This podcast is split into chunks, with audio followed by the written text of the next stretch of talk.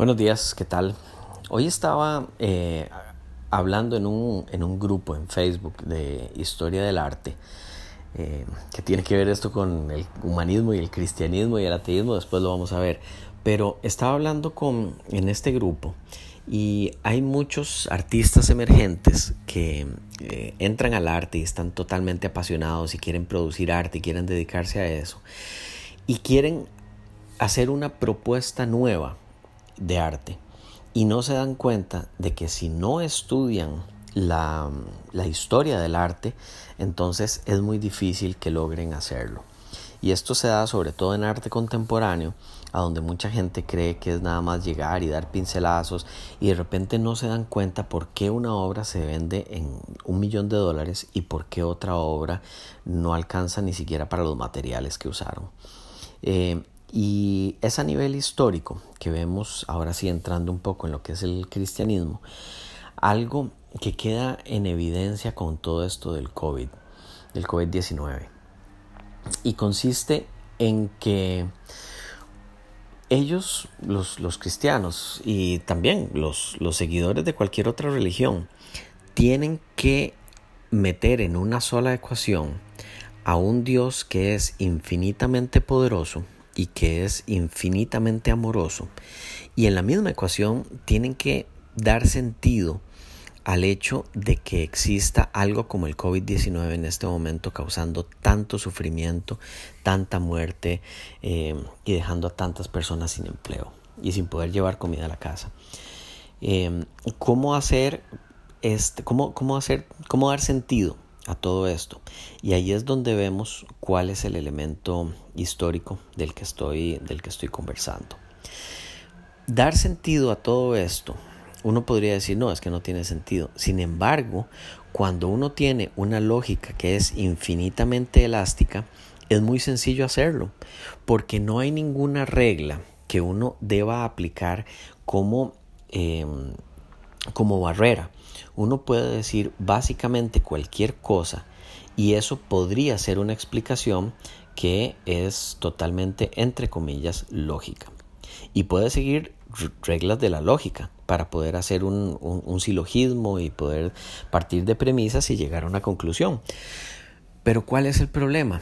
Que no hay ningún tipo de evidencia que pueda decir que una de estas respuestas es válida. Veamos, veamos ejemplos. Yo podría decir eh, por poner uno de los ejemplos que he leído de pastores que han dicho esto, que el COVID es un castigo de Dios porque la sociedad estaba eh, yéndose hacia otros rumbos y cuánta cosa. Lo que hace este pastor es querer dar sentido a alguien que es una figura de un Dios con respecto a lo que está sucediendo. Pero veamos que esto él lo puede decir sin ningún tipo de eh, corroboración por parte de nadie. Él puede decir que esto es cierto y él puede decir que esto es obviamente un, castigo enviado por, su Dios cuando no hay ninguna forma de saber si esto es verdadero o no. Hay otras posiciones a donde alguien podría decir Dios no tiene nada que ver con esto, porque Dios no actúa en el mundo, sino que eh, es otro plano y por eso las guerras, por eso el hambre, por eso las enfermedades, por eso los suicidios, etc. Y esta podría ser otra posición, pero veamos que ya tenemos el mismo elemento presente lógica infinitamente elástica y una explicación que no puede ser eh, vista como verdadera o como falsa porque no se puede comparar con ningún tipo de evidencia.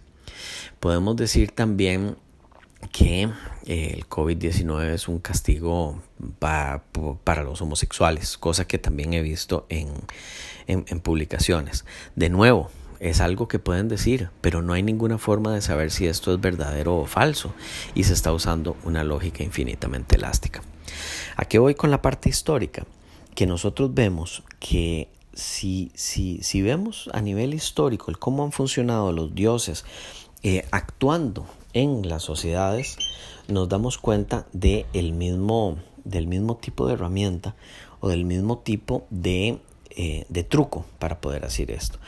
Y podríamos ver en, en el caso de cuando había guerras, que cada bando decía que su Dios estaba protegiéndolo, que los augurios, que si pasaba el águila, que si Júpiter, etc. Y todo esto lo ponían como una explicación eh, de por qué eh, ellos estaban entrando en una, en una guerra. Eh, y lo que pasaba era que si ganaban era obviamente el favor de los dioses. Y si perdían era obviamente la voluntad de los dioses. En aquel entonces, sobre todo a nivel de, de la cultura grecorromana, pero también de otras culturas, son dioses que tienen características más humanas, que tienen carácter, que se enojan, que son vengativos o que son bueno, no hablemos de venganza porque en el Antiguo Testamento ahí la casa gana, ¿verdad? Pero eh, son personas, son dioses que tienen características muchísimo más, más humanas. Y entonces podíamos perfectamente, si perdíamos la batalla, decir que era porque los dioses estaban enojados de que no hubiéramos cuidado las cosechas o cualquier cosa, realmente cualquier cosa. Eh, y de nuevo, es el mismo truco. Se usa una lógica infinitamente elástica y no hay ninguna forma de corroborar si esto es verdadero o es falso.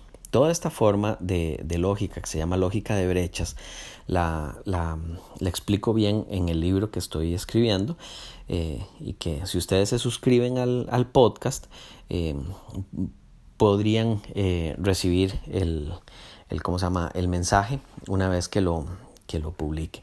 Pero de nuevo, no estoy haciendo ni siquiera publicidad para el libro porque no estoy diciendo ni siquiera cómo se llama. Es el explicar cómo es que funciona esta lógica de, brechas. A nivel de eh, desastres naturales, lo podemos ver en todas las culturas, a donde podían hacer eh, peticiones, incluso sacrificios humanos a los dioses, y veíamos el mismo comportamiento. En, algunos, en algunas situaciones sucedían cosas, en otras situaciones no sucedían cosas, pero sin importar lo que sucediera, que hiciera erupción el volcán, que perdieran la batalla, que la lluvia se llevara todas las cosechas, que hubiera hambruna, que entrara una enfermedad, cualquiera de estas situaciones eh, podía ser explicada porque en el momento en que hay una creencia, la evidencia es secundaria. En el momento en que yo mismo o usted que está escuchando, si nosotros hubiéramos vivido en un ambiente como eh, no sé, Roma eh, a inicios de la, de la era común, eh, podríamos perfectamente haber creído en estos dioses.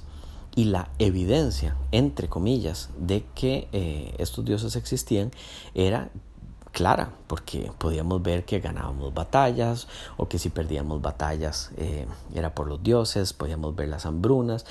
Entonces, el, el comportamiento mágico religioso es algo que se da en este momento con, la, con lo del COVID. Y yo le invito a hacer la prueba. Pregúntele a cinco personas diferentes que sean creyentes cuál es la razón o cómo pueden explicar, cómo pueden hacer sentido del hecho de que exista a la vez un Dios que es infinitamente amoroso, infinitamente em, poderoso y que además estemos en esta situación en la que estamos.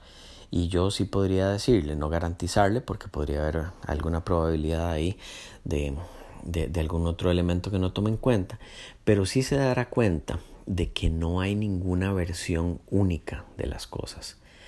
Y yo me pregunto de existir un Dios y de querer hablar con nosotros o de poder dar sentido a cosas tan que, que, que aparentemente no lo tienen.